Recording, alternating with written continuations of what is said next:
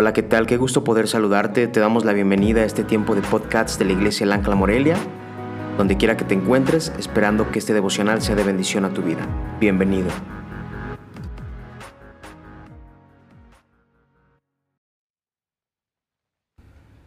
Confiar solo en Dios.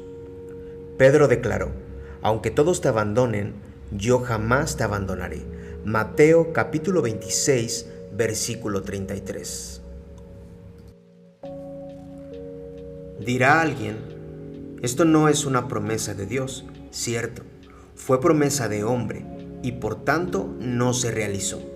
Pedro pensaba que podría llevar a cabo sus propósitos, pero una promesa que no tiene otro fundamento que la fuerza humana cae por tierra. En efecto, tan pronto como surgió la tentación, Pedro negó a su maestro y juró para confirmar su negación, que es la palabra del hombre, un vaso de barro que se quiebra al primer golpe, que son nuestras resoluciones, una flor que con la ayuda de Dios fructificará, pero abandonada a sí misma, cae a tierra al primer soplo del viento que agita la rama. No confíes en la palabra del hombre, porque poco puede hacer. No cuentes con tus propias resoluciones, cuenta con las promesas de Dios ahora y en la eternidad en este mundo y en el otro para lo tuyo y lo de tus seres queridos. Este volumen es un libro de cheques para los creyentes y esta página es un aviso relativo a la caja a la cual se dirige y a la firma que se debe aceptar. Cuenta en todo con el Señor. No te fíes en ti mismo ni de ningún nacido de mujer, más de lo necesario. Confía únicamente y en todas las cosas en el Señor. Bueno, pues yo creo que queda claro, ¿no? Confiar solo en el Señor. Y yo te podría hacer una pregunta el día de hoy y, preguntarte en dónde estás depositando tu confianza, ¿no? Aquí vemos un ejemplo claro donde el apóstol Pedro decía que no negaría a Jesús, ¿no? Y, vemos cómo en la primera oportunidad que tuvo eh, decidió negar a Jesús, ¿no? ¿No? No decidió seguir en pie, sino que decidió negar a Jesús. Y muchas veces tú y yo con nuestras mismas actitudes en nuestro diario vivir, negamos a Dios, negamos a Jesús, negamos ese gran amor, ¿no? Y a veces sabes cuál es el, el problema que a veces cometemos, que ponemos a personas, a humanos iguales que nosotros, con dificultades, con deficientes, los ponemos en un altar donde no deberían de estar.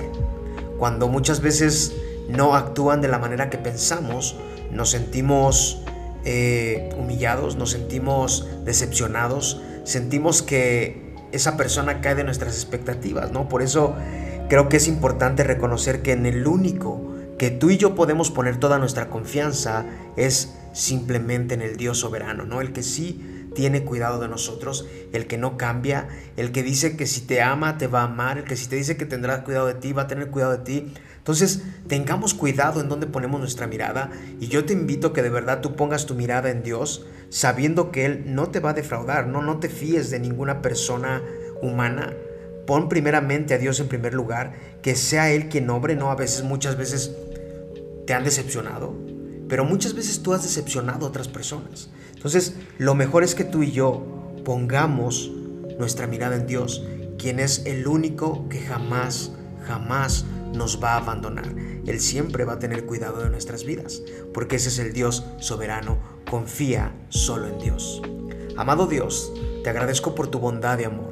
Padre, yo te doy gracias por la vida de las personas que están escuchando este pequeño audio. Te pido que tú puedas obrar en sus vidas, Padre.